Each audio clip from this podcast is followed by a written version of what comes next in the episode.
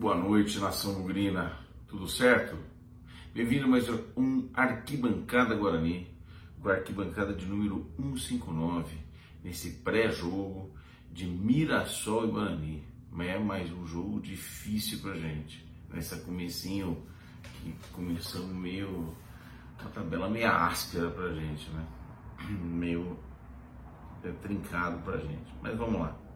Primeiro, agradecer a todo mundo grande abraço para todo mundo que segue a gente, que vem crescendo cada vez mais, crescendo muito no Instagram, crescendo no número de inscritos aqui no YouTube, cada vez mais visualizações, cada vez mais número de comentários, deixe seu like que vai ajudar sempre a gente. É, mas ainda é, nos sigam nas, a, a, nas bases de áudio, nas plataformas de áudio tanto Spotify quanto Deezer, é, que esse material também vai ter lá, esse conteúdo também vai estar lá através dessa parceria que temos com o Googlecast para as plataformas de áudio, tá bom? É sempre um prazer que vocês nos ouçam. É, é muito carinhoso sempre todo mundo falando, olha, estamos sentindo falta já do, da, da resenha, da discussão, da opinião, que nem sempre é unânime, mas é sempre muito respeitada, sempre muito bem acolhida por todos vocês, tá bom? Grande abraço para todo mundo. E vamos falar do jogo de amanhã. Gente, não tem muita novidade. É, de maneira geral, a, a, torcida foi muito compreensiva com o resultado em Bragança, tanto a, a torcida que estava lá presente, quanto a repercussão uh, de todo mundo que participou com a gente aqui. A, a percepção que eu tive foi de que todo mundo acolheu não bem o resultado, não aceitando o resultado, mas entendendo que é o início de trabalho, que o time não jogou tão mal assim, que a gente jogou de igual para igual, principalmente quando a gente olha os dois primeiros jogos do campeonato, que foram contra dois times de Série A e que na teoria tem um elenco mais reforçado do que o Guarani. É, né?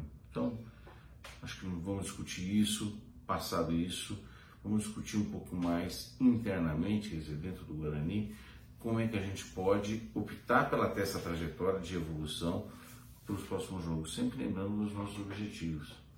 Classificar uh, para a próxima fase no Paulista, fazer um, um campeonato paulista seguro, né?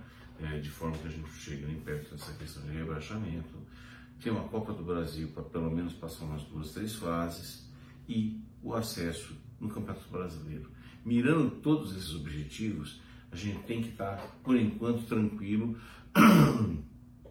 com esse início e sim ter uma perspectiva de crescimento. Outra coisa é dizer que uh, o time que vai terminar o Campeonato Brasileiro da Série B não necessariamente vai estar, nem, não vai estar muito próximo desse time que nós estamos vendo começar, o Paulista. Já visto o que nós vimos ano passado. Né? No ano passado nós começamos com uma equipe, ela mudou alguns reforços uh, para o Campeonato Brasileiro, incluindo o técnico, e depois nós reforçamos um pouco a equipe, acabou um time bem equilibrado e brigando, mas que era importantemente diferente do time que começou o Campeonato Paulista. Então, para os times grandes, o Campeonato Paulista ele serve muito sim como uma pré-temporada. Uh, para nós é um pouco diferente, né? nós precisamos já ainda continuar brigando e buscando um resultado uh, para nos manter sempre na Série A1, mas também, de certa forma, depois de um certo ponto do campeonato, passa a ser é, pré-temporada, na minha opinião, sim. Quer dizer, é, é, chega é uma, um preparatório para os outros torneios, os outros campeonatos são, nesse ano principalmente, mais importantes para a gente. Né? Então é isso. Essa semana, ou depois do último jogo, segunda-feira à noite, nós jogamos contra o Bragantino e depois tivemos algumas poucas novidades de lá para cá. Ah, uma das novidades foi a chegada, a inscrição confirmada do Matheus Pereira, um lateral esquerdo que vem para substituir no elenco o Bidu e coincidentemente vem do Cruzeiro. Eu ouvi muitos comentários, eu lembro dele, do Matheus Pereira assim, fez, vi algumas boas partidas dele. Ah, e algumas, alguns comentários de alguns cruzeirenses que não entendem como é que liberaram Matheus Pereira para receber o Bidu. Eles não conhecem o Bidu, nem nós tampouco conhecemos tão bem assim o Matheus Pereira, mas parece uma, uma boa contratação. Né? Esperamos que ele possa sim brigar é, lealmente aí com, com, o nosso amigo Eliel, que é um menino, mas que eu acho que tem dado conta do recado. E, e modestamente falando, eu acho que, e comparando, uh, a gente, quando compara o ponto de, de, do status do Eliel e o status do Lúdico, eu acho que o Eliel está muito mais preparado para ser titular hoje do Guarani do que o Lúdico. A diferença que o Eliel tinha para o Bidu, eu acho que é muito pequena quando comparada à diferença que o nosso Lúdico tem para o, o Diogo Matheus. É muito grande a diferença, tá? na minha opinião. Segundo ponto é que saiu a definição da data da estreia do Guarani no, na Copa do Brasil. Vai acontecer no dia 1 de março, no Rio de Janeiro, contra o Maricá.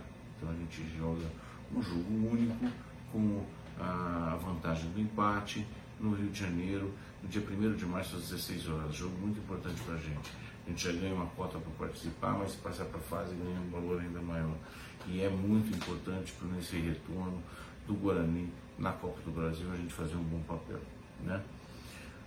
A sequência, como eu falei antes, nós temos uma sequência de jogos, o Guarani tem uma sequência de jogos bem complicada nesse início. Então nós tivemos São Paulo, depois o Bragantino, agora amanhã o Mirassol, no domingo o Santos e logo depois na outra semana uh, Botafogo de Ribeirão em casa. Contra o Botafogo de Ribeirão a gente começa a respirar. Uh, eu falei que nos primeiros quatro jogos a gente fizesse seis pontos, tá, nós temos três por enquanto, faltam dois jogos ainda. Estamos precisando de mais três pontos nesses dois próximos jogos. Acho que é possível? Acho que é possível. Jogo difícil. Amanhã tem um jogo bem difícil. Mas eu acho que é um jogo sim que dá para sonhar com trazer um empate e por que não uma vitória. Né?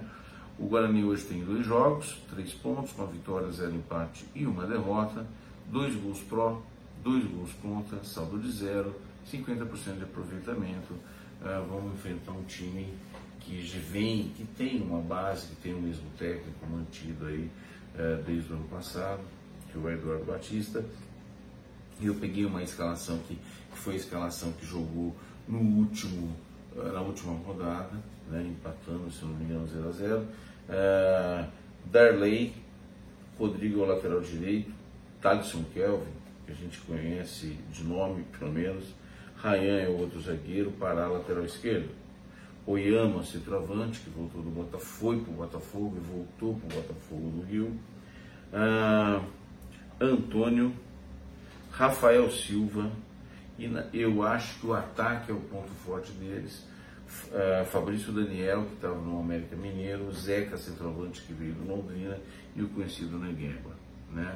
Acho que é um time enjoado, um time chato, mas acho que se a gente jogar com uma finca dedicação que jogamos contra o Bragantino e contra o São Paulo, temos boas chances. Mas não podemos, como disse no, no pós-jogo do último jogo da partida contra o Bragantino, não podemos abdicar de jogar bola. E abdicar de jogar bola, na minha opinião, é entrar com o meio. Muita gente falou, ah, Giovanni Augusto não tem condição ainda física para isso. Para mim não tem problema. Nós temos que botar o modelo de jogo e é, buscar que o, o Giovanni Augusto esteja em forma, sim, o mais rápido possível. Então, eu entrarei com o Giovanni Augusto. Se depois de 60 minutos de jogo ele já tiver com a língua de fora, a gente troca, ou dependendo do placar, a gente troca ou sim para um terceiro volante, né? ou ainda trocando, colocando o Caio Henrique, quando o Vitinho estiver jogando, não é o caso ainda, porque está com Covid, colocar o Vitinho no lugar dele. Mas nós precisamos ter uma cabeça pensante, um modelo que tem, que conta com a criação. Não dá para contra o Mirassol, mesmo que fora de casa, jogar com três volantes de novo. Essa é a minha opinião. E no ataque, sem mudar muita coisa. Então, para mim, contra esse Mirassol amanhã, a minha, a minha escalação sugerida é a seguinte no gol, sem dúvida nenhuma, Kozlinski, que tem passado grande segurança, uh, pode falhar eventualmente, sei lá, mas está indo bem. Está indo muito bem, Kozlinski no gol. Eu Parece que o Diogo Matheus tinha testado negativo na última partida. Se ele não tiver com sintoma nenhum, se ele estiver se sentindo bem, sem dúvida nenhuma, o cara faz muita falta. Então eu voltaria com o Diogo Matheus, se não, obviamente, é o. É, tenho grandes preocupações com o Ludic. Eu não achei que, apesar de, do, da, da, discordância de alguns de vocês, de alguns colegas e tudo mais, não gostei do Ludic na última partida. Achei que ele falha bastante. Ah, mas é um menino ainda. Estamos um ano e meio falando disso, tá? Então, ok, é um menino, uh, mas ele tem que entrar no circuito e ele tem uma falha na defesa muito grande. Então, principalmente em jogo, quando ele não está apoiando, ele tem um bom chute de fora da área, ele, às vez ou outra, ele é agressivo na, no, no suporte ao ataque, vamos dizer assim, mas é muito falho na defesa e na marcação. Na recomposição é um horror, tá? Então, Diogo Matheus, a zaga já que o Ronaldo Alves não pode voltar, e mesmo que pudesse, acho que fortemente é, a gente tem que considerar a manutenção tanto do Hernando quanto do Erlan. O Erlan, para mim, tem sido um dos melhores jogadores do, do time, né? É, dificilmente sai. E na lateral esquerda, apesar da chegada e da bidada do Matheus Pereira, eu manteria o Eliel. Né? Acho que não há motivo para a gente tirar o Eliel agora. Não estou dizendo que ele é melhor que o Matheus Pereira. Nem vi o Matheus Pereira jogar. Ah, então testa. Bom, aí também não, né?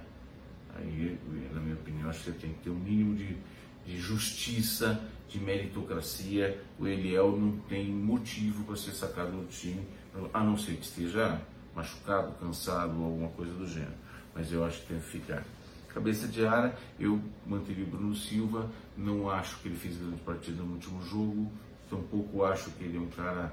Um, um grande volante, acho que não, acho que tem as limitações que sempre comentei, acho ele lento, mas nós não temos um, um, outro primeiro volante disponível melhor que ele.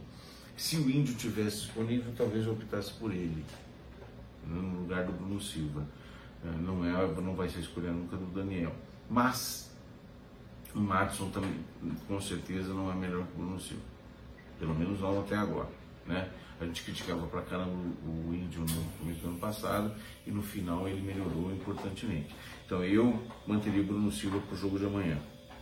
Aí sim, eu jogaria com o segundo volante, que na minha opinião é o Persson. O Persson é um bom segundo volante e mereceu, merece a titularidade depois dos dois jogos que fez. Contra o São Paulo jogou melhor do que contra o Bragantino, mas ainda assim não é motivo para sair, pelo menos por enquanto. Eu manteria o Persson. Ah, como meia, já falei, entraria com o Giovanni Augusto, camisa 10 nosso, para dar ritmo, para dar forma física uh, e para fazer ele criar e a gente ter uma, uma criatividade nesse meio de campo para propor algum tipo de jogada. No ataque eu não mudaria, deixaria o Iago, o Lucão e o Júlio César. Apesar de que eu estou bem curioso para ver o Lucas Venuto jogar tanto Ronald quanto o Maxwell entraram e não mudaram muito. Isso quer dizer que estão eliminados? Não, mas não vi nada demais. O Lucas a gente não viu, né? Dizem que é um bom jogador e tudo mais, estou curioso para sair, mas da frente eu não tiraria um dos três ainda. Essa é a minha escalação, que sairia amanhã e espero que dê certo. Mas como falei para vocês, não tem grandes novidades, grandes notícias e tudo mais. E a gente seguir acompanhando o Guarani nesse Campeonato Paulista em ritmo de pré-temporada praticamente é, buscando os 12 pontos o mais rápido possível e, sem dúvida, buscando essa classificação. Sobre a classificação, ah, acho que se, o Guarani conseguir classificar, e é o que a gente espera, seria importante ele classificar em primeiro lugar. O Corinthians não viu o resultado, mas está jogando nesse instante. Ah, não, é não é um papel fácil, mas se conseguíssemos classificar em primeiro lugar, teríamos o privilégio de jogar em Campinas. Isso sim poderia fazer a gente sonhar um pouco mais alto nesse Campeonato Paulista. Caso contrário, é sempre muito difícil jogar contra o Corinthians no Itaquerão e achar que vão passar para a semifinal, tá certo? Gente, é isso. Espero que o Guarani faça um grande jogo. Vejo todo mundo amanhã no pós-jogo. Um grande abraço, obrigado e mais uma vez siga a gente, nos acompanhe nas redes aí, tá bom? Grande abraço, tchau.